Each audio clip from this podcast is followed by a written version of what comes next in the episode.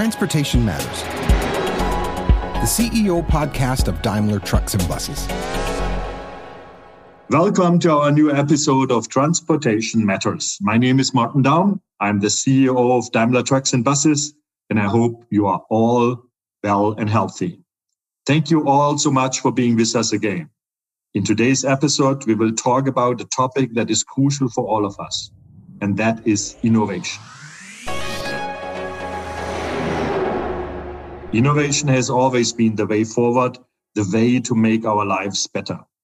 And today, innovation is more important than ever because innovation is the only way to solve the global challenges we are facing, be it the COVID pandemic or climate change. And you see, we don't start small. So in this episode, we want to take a closer look. We want to discuss what innovations truly are and what it takes to make them a success. I'm very glad that we've got the perfect guest for that topic, Dr. Franz Werner Haas. Dr. Haas is CEO of CureVac, a company located in Tübingen in southern Germany that is well known throughout the world by now. CureVac is one of the biopharma companies that have been developing a highly innovative vaccine against COVID-19. Dr. Haas joined CureVac in 2012 and became its CEO in 2020.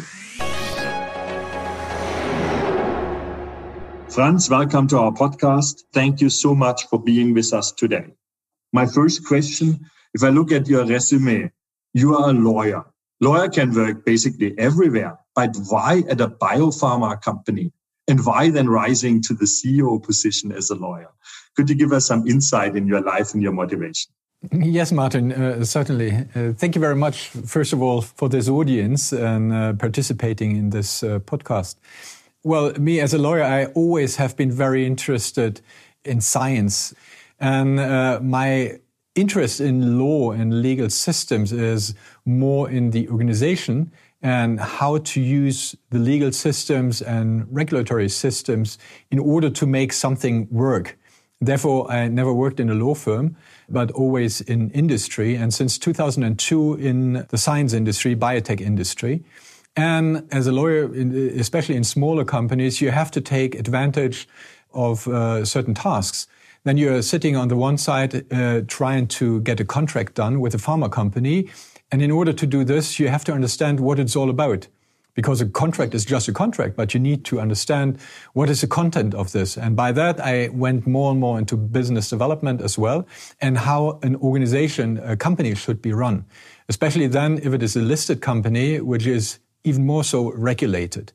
And this is how I'm standing now in the life science industry for more than 20 years. And Ingmar Hoerr, as a founder of CureVac, I know him since 2006, uh, said, well, uh, after a while, don't you want to join us here at CureVac? And CureVac has been 80 people at the time. And so I took over the operations, the legal, HR. And so I'm uh, one of the RNA people. And when in the beginning of last year, Ingmar had a well, physical health problem, uh, I was asked, uh, as I'm with the company so long, don't you want to take over because I know what the company is all about. I know about the strategy and I have been working with Ingmar so close and said, yes, of course, because there was a need. And then you do in a biotech company what you have to do. And this is how I ended up uh, as a CEO, which is uh, certainly an honor to be. And when you joined CureVac, had you ever the idea that a global pandemic would uh, jettison your company to the pinnacle of media and world attention? Or was it always some kind of a scenario in the background, or was it now even a surprise for you guys? Well, uh, Ingmar hired me with the promise that what we do at CureVac is something which is turning the medicine of today completely upside down. If you really can make your body produce your own drug by coding exactly the protein which is needed, uh, this is a potential even I understood as a lawyer at the time, mm-hmm. and then entering much more into science. So it was quite clear that this has a huge potential. And now to be in a situation in this pandemic where mRNA obviously can make a huge difference uh, because you know the target you're going after. You can bring this on the mRNA and encode exactly this piece of the virus. and give it to the body and the body is taking this up and the immune system is trained by that. So that is exactly the reason why this company has been founded at the time by Ingmar and Florian von der Mülbe mm. and Steve Pascolo to make exactly this difference. That it would come overnight to turn the company upside down within a year's period of time. Uh, I think nobody was expecting this, but that this is a scenario where this technology can make a difference. And this is only where it started and where it starts. There will be other vaccines. There will be oncology. There will be molecular therapies. So it is more or less why the company has been founded 20 years ago. I still remember last year very well when COVID came up and went through my process, you know, like most everyone from the listeners to any other manager. So from this is something happening in China to yes, just another type of flu until, oh my God, this gets bigger and bigger. And this all in the time span from mid January to mid February 2020. Your company should have been a little bit ahead of the curve because you might have been better judgment what's coming. So what would be your uh, fast forward story of the first weeks of the COVID pandemic? Yeah, in the beginning, our scientists are more or less uh, trained and they do this. Uh, if there is a new virus coming up, they order exactly the sequence and uh, try to see can we put this on mRNA in order to see what it is and whether our technology is working with this regards because also all viruses are different uh, to one each other so at the time we had a rabies uh, uh, vaccine in development and accidentally christmas 2019 we had our new manufacturing site certified by the regulatory authorities. And so our rabies vaccine really could see, we could see that with one microgram, so one millionth part of a gram, you can get protection. And uh, so they also took the sequence of the SARS-CoV-2 virus, ordered it, and really could see, okay, it does make a difference. Uh, and we can put it on mRNA. And then we had eight different kind of constructs which were different to one each other in uh, three different regards. One is to get an expression of uh, exactly this protein. The second one, whether you get a uh, balanced immune response because you want to protect healthy people and not want to turn them ill. And the third one is, can you produce it also on a larger scale where our manufacturing mm -hmm. suite comes mm -hmm. into? And so this is what people have been trained. And so, yes, we have been ahead. And then certainly uh, what brought us a bit more down slowly is uh, that nobody was expecting that it's getting so big. And by that, you need to organize to scale up your manufacturing. If you really mm-hmm. believe mm. that this is going to be big, you need to have more manufacturing capacity. Mm. You mm-hmm. need to plan for clinical trials where 30, 40,000 people to be included. And for that, you need to have financial means as well, for which at the time we have been started with this. The science part, yes, but all the other logistics part, this is commercial what we are doing. It's not only science. If you want to run these clinical trials, if you want to scale up manufacturing and all these ends you have to bring together. And this is at the time we have been doing this, we haven't had the financial means in order to bring mm -hmm. all of this in. But for me, this is the second part of innovation. I'm at the moment more interested in the very first part because when I look at your product, before COVID, I've never heard about mRNA. You know, that was some strange language uh, people from a different industry are talking. Yeah, we have our own four letter abbreviations in tracking. Uh, I don't want to bother you with this at the moment. Was that for CureVac a longer way to, let's say, to commercial breakthrough and COVID just accelerated it? Or were you just waiting for the moment to apply the innovation? From the science part and the doability, uh, CureVac has been ready to do this because we are working now for 20 years on uh, mRNA, uh, how to optimize the mRNA, the messenger RNA, in order to exactly deliver to the cell the protein uh, needed. And it is certainly, it's a bit like bio meets IT because what we are doing is coding the mRNA by the nucleotides uh, sequence of the very protein. And this is where you can be so quick in order to do mm-hmm. this. So that's why I mean our scientists, this was the same uh, when it happened with Zika, with Ebola. So our scientists, they know then what the nucleotide uh, sequence of the virus look like and then try to get it on the mRNA. Yes. So therefore, to answer your question, I think the mRNA technology is exactly where it can make a difference. And obviously it does, which is good. Because my, my problem is, but I would like to hear your answer first, is sometimes you have great innovation, but it takes time that you get it to, in our language, to market or you bring it into effect. So for me, is it looks like you had a technology where you were researching since 20 years already ready, but the world hadn't heard about it. You know, there was not that cure for what you, you mentioned rabies or Ebola. They didn't do the splash now COVID certainly is doing. So was there any restraints in the past that the technology hadn't that huge breakthrough or was it just under the radar of the general public? I think under the radar of the general public, yes, for a simple reason, because there was no mRNA product out there which is now only happening. And each innovation, I don't know whether you can confirm, each innovation needs also its time to be applied.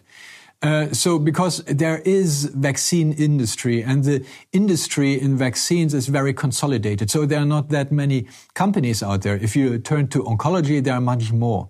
And why is this most probably the case is that there is an industry which has something to offer, which is especially this egg-derived kind of vaccines. And so with a new innovation, you have to conquer a field which is somehow working.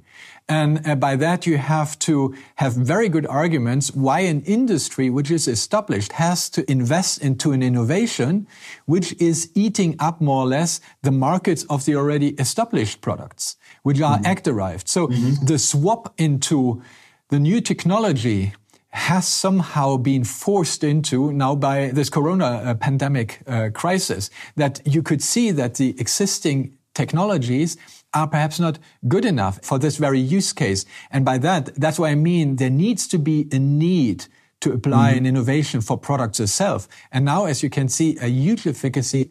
I mean, that's for me often the fascination with innovation. And, I, and as I said, I have my own example inside Daimler Trucks, and I have it even in my own biography. About 23 years ago, I got offered a job at a Daimler sub company uh, who worked on the fuel cell. I had different opportunities at that time and I haven't chosen the fuel cell, but I looked deep into it and I was fascinated already 23 years ago by the fuel cell technology. So the, the question is now, why did it take 23 years? Yeah. That such a compelling uh, let's say technology now gets into mainstream and we are talking now bringing it into actual vehicles and not just research vehicles and as you said, it needs a need. Yeah. And for us on the trucking side, it's a climate change. The biggest handicap so far was certainly the success of the technology, diesel, very successful, absolutely efficient, much cheaper than the new one. But you had side effects, exhaust, which ultimately society, industry, we have to change something. We have to accept higher things. So, so it, I mean, it's not absolutely parallel to your situation, but I can understand why sometimes a very successful innovation, which potentially in 10 years will be general knowledge and everyone would say, how stupid had I been or had we been that we haven't used that in 30 years? Yes, this is always in hindsight, but here I really uh, see how, what can we do as an industry? To become faster in future when we have those steps. This is, did you sometimes debate that inside CureVac or you say we just have to wait and be prepared and when the situation comes, then let's use the situation? Yeah, of course, we had these discussions uh, tremendous times because, you know, as an industry, uh, innovation industry, innovation does not come for free. This is really, well, it is expensive in multiple ways. First of all, you need to put a lot of money into innovation to develop it, especially in our industry, because before you have got a product, you need to have this development path on a phase one, two, three. You need to have manufacturing. At the time, Ingmar and Florian wanted to run the first clinical trial. There was no GMP manufacturing, which is a special grade of manufacturing, special, highly regulated process to follow up with. Otherwise, you cannot have this. This was worldwide not available. So the one innovation needed other innovations to come on mm -hmm. top.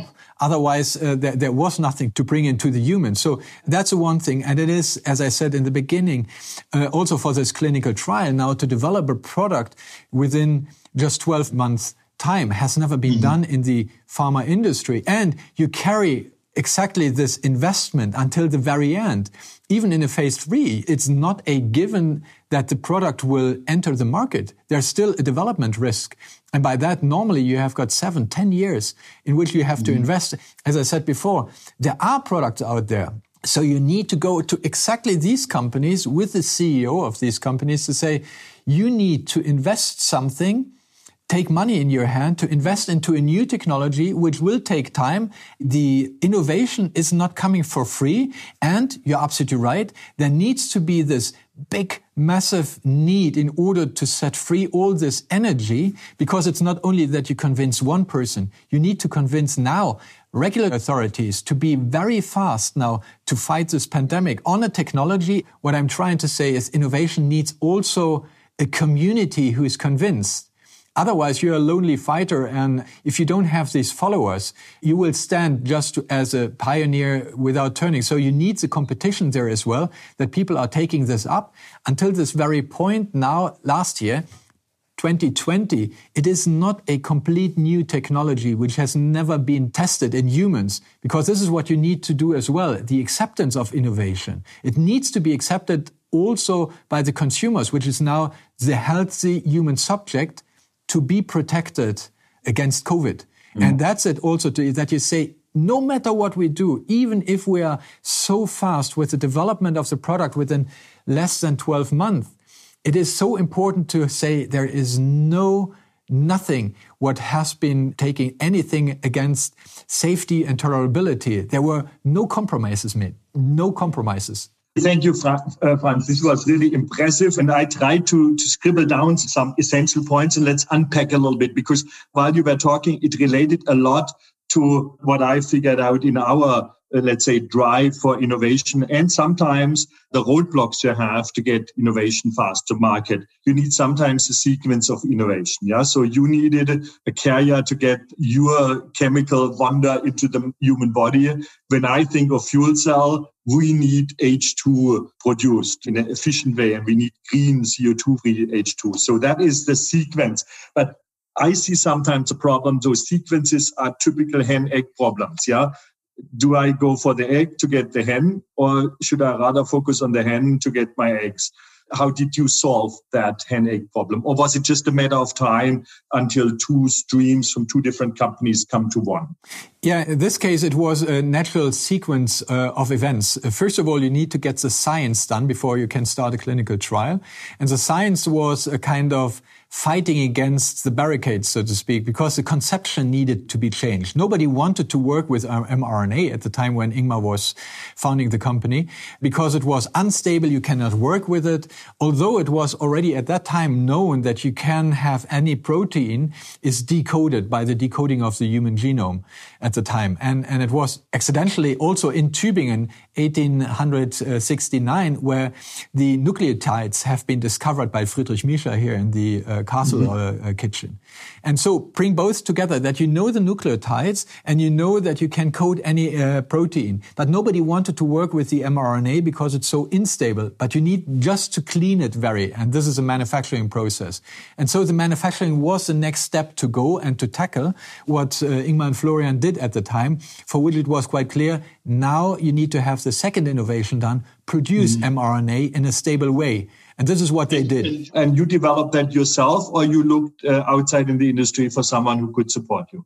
Well, there was no one uh, because there was okay. it was not existing because nobody okay. wanted to work with it. And so, uh, yes, we had to work together with the regulatory authorities. So I was not at the company at the time, but uh, Florian went to the Regierungspräsidium and said, "Well, can you help us because uh, this is what we want to do." Everyone was really fascinated and said, "Well."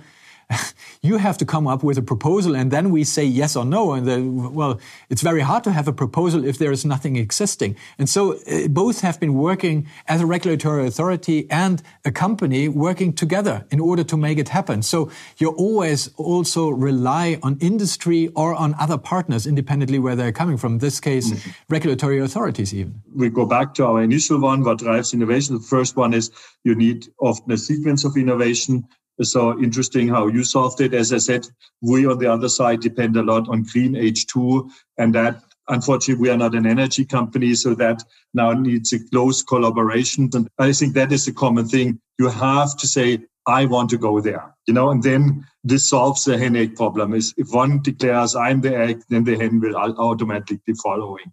And whether you then produce it yourself, like in your case, or whether we get then partners excited to do it on their side. The second one, I think, was for me a very important one, what you said is that you need an environment and a community that thinks in the same direction. Real innovation, just to, to be the only one in the world who has this aha is sometimes not enough to push it forward. Could you agree with that or? Absolutely confirm for two reasons. The one reason is that sooner or later you need another partner, which is a pharma industry, who helps you to develop a product. Because if you have got a technology platform, that's one thing. And even if you know how to produce it, it's the other thing. But then you need to have this clear understanding what a product would look like. And then you need other expertise there as well.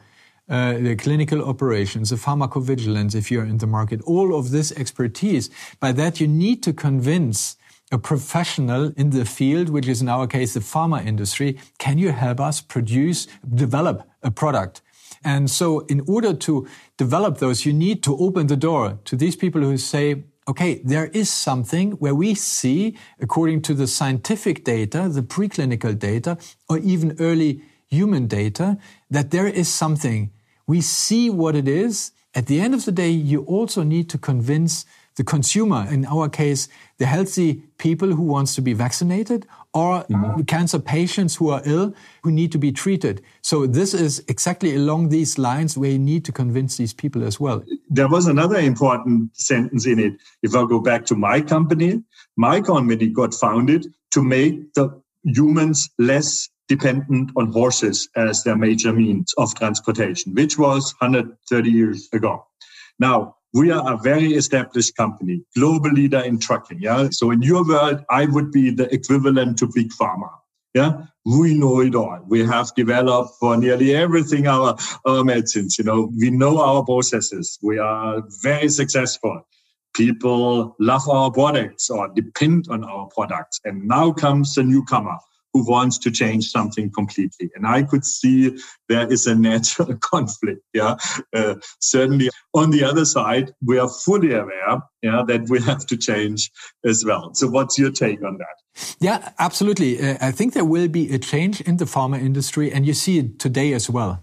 There are companies with only a few thousand people. We are 660. And now coming with a platform and even are able to produce and also not only by ourselves. We have got a network of other companies helping us to produce the mRNA.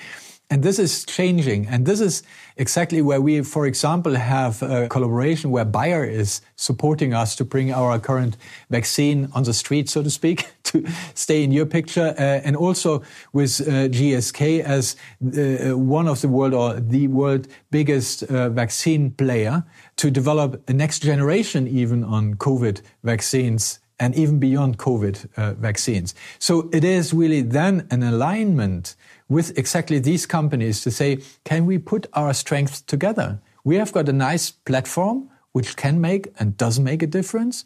And you have got the infrastructure, the idea, the product development expertise, what you can bring uh, in there.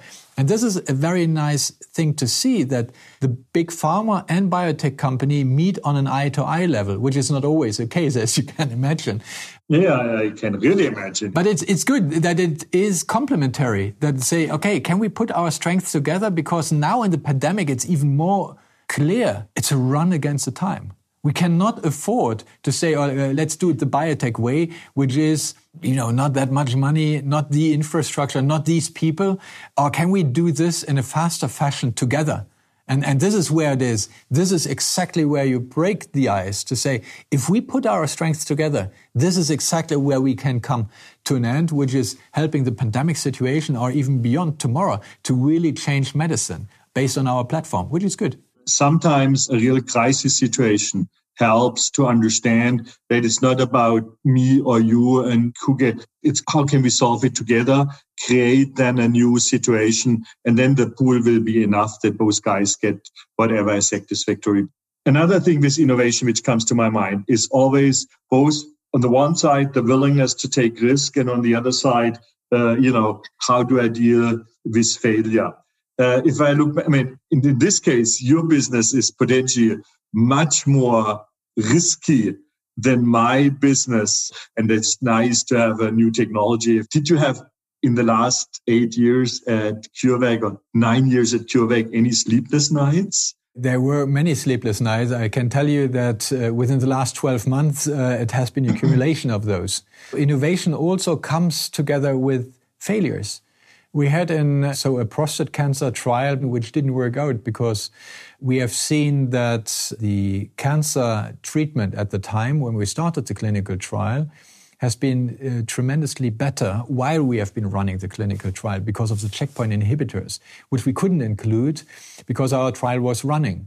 So uh, this is really something where you see, this is really very hard also emotionally, where you put so much time into it and most probably a bit different to your industry.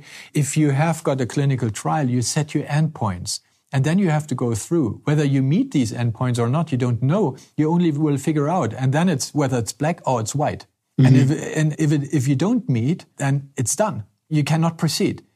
Even if you're very late, this is certainly also what you then, we took this lesson learned, we saw what was possible, and we kept on going. And in the same year, we uh, closed a deal exactly on this learning, what we had with a pharma company, because they said, that's exactly what we also thought that this would be the case uh, when you started, but we, nobody knew. But now we knew, and based on these data, so it's an evolution kind of process. Based on these data, we did get a deal which we most probably would have not gotten uh, before without these data, although these data have been a failure.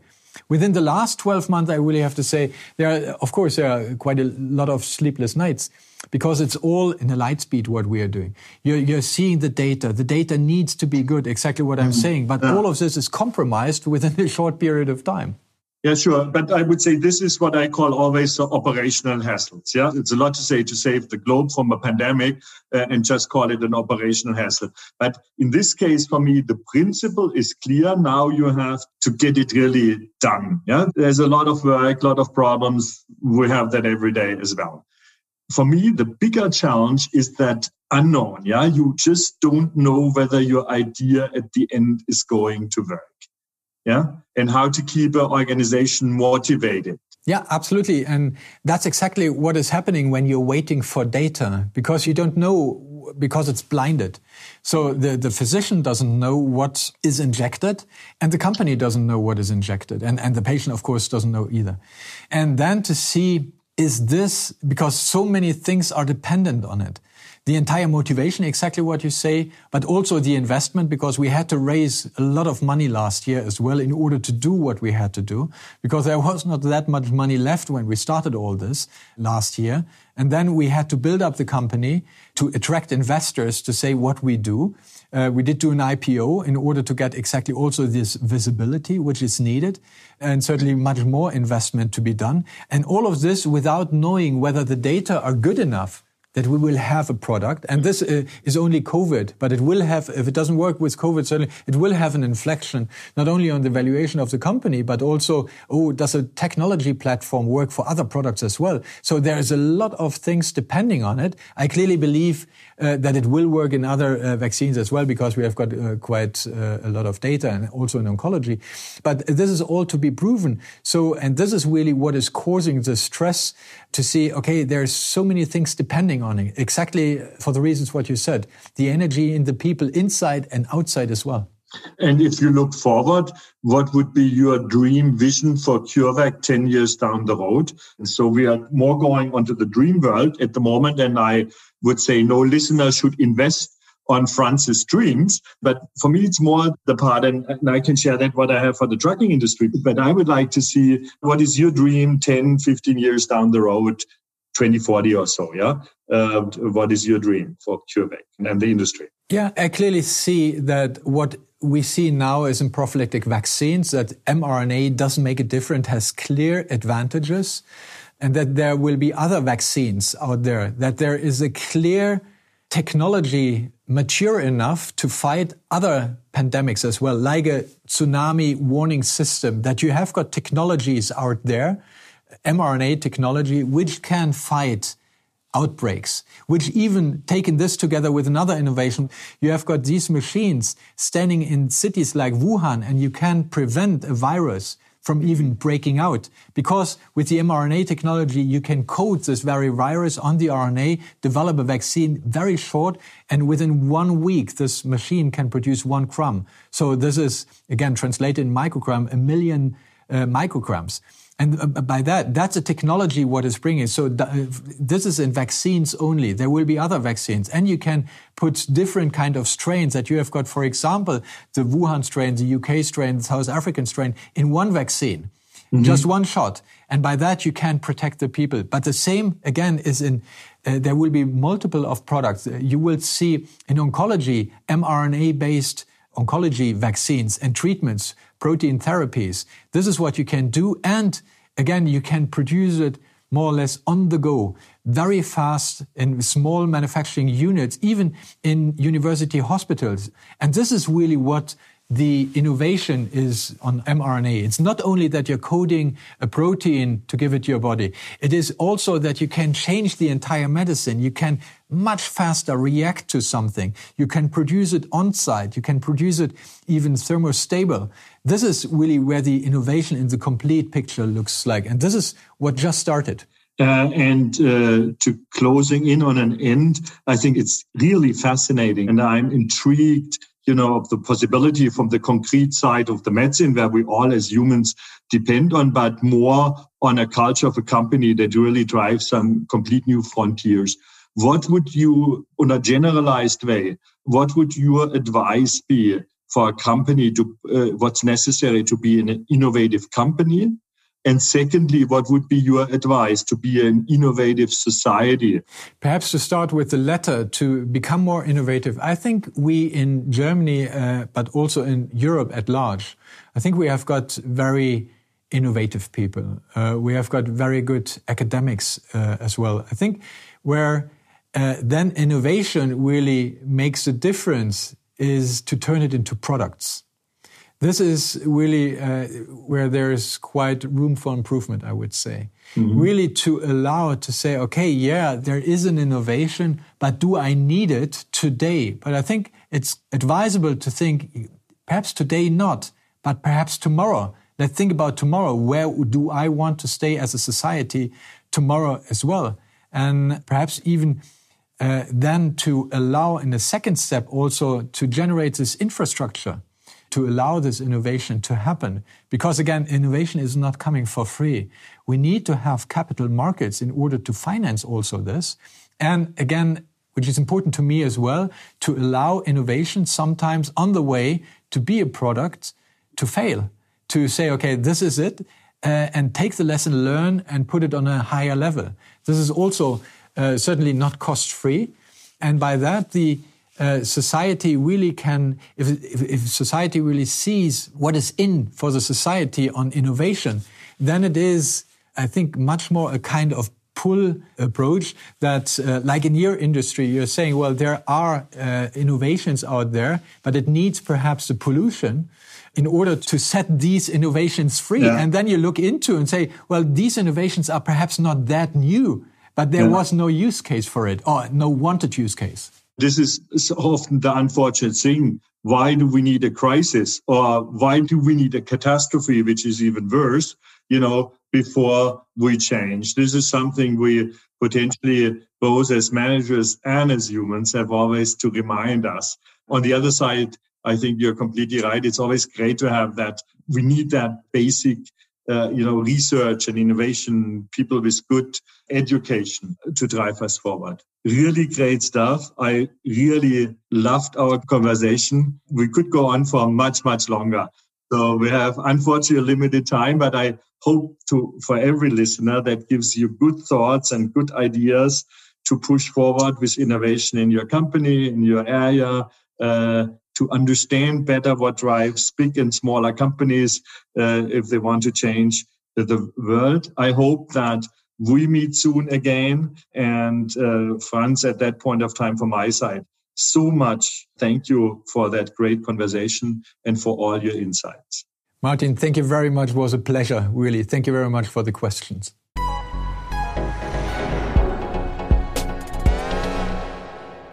That is it for today. Thanks, everyone out there, for listening.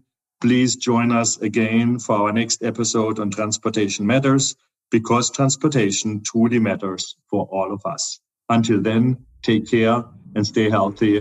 Thank you. That was Transportation Matters, the CEO podcast of Daimler Trucks and Buses. Our next episode will be available on the first Wednesday of next month.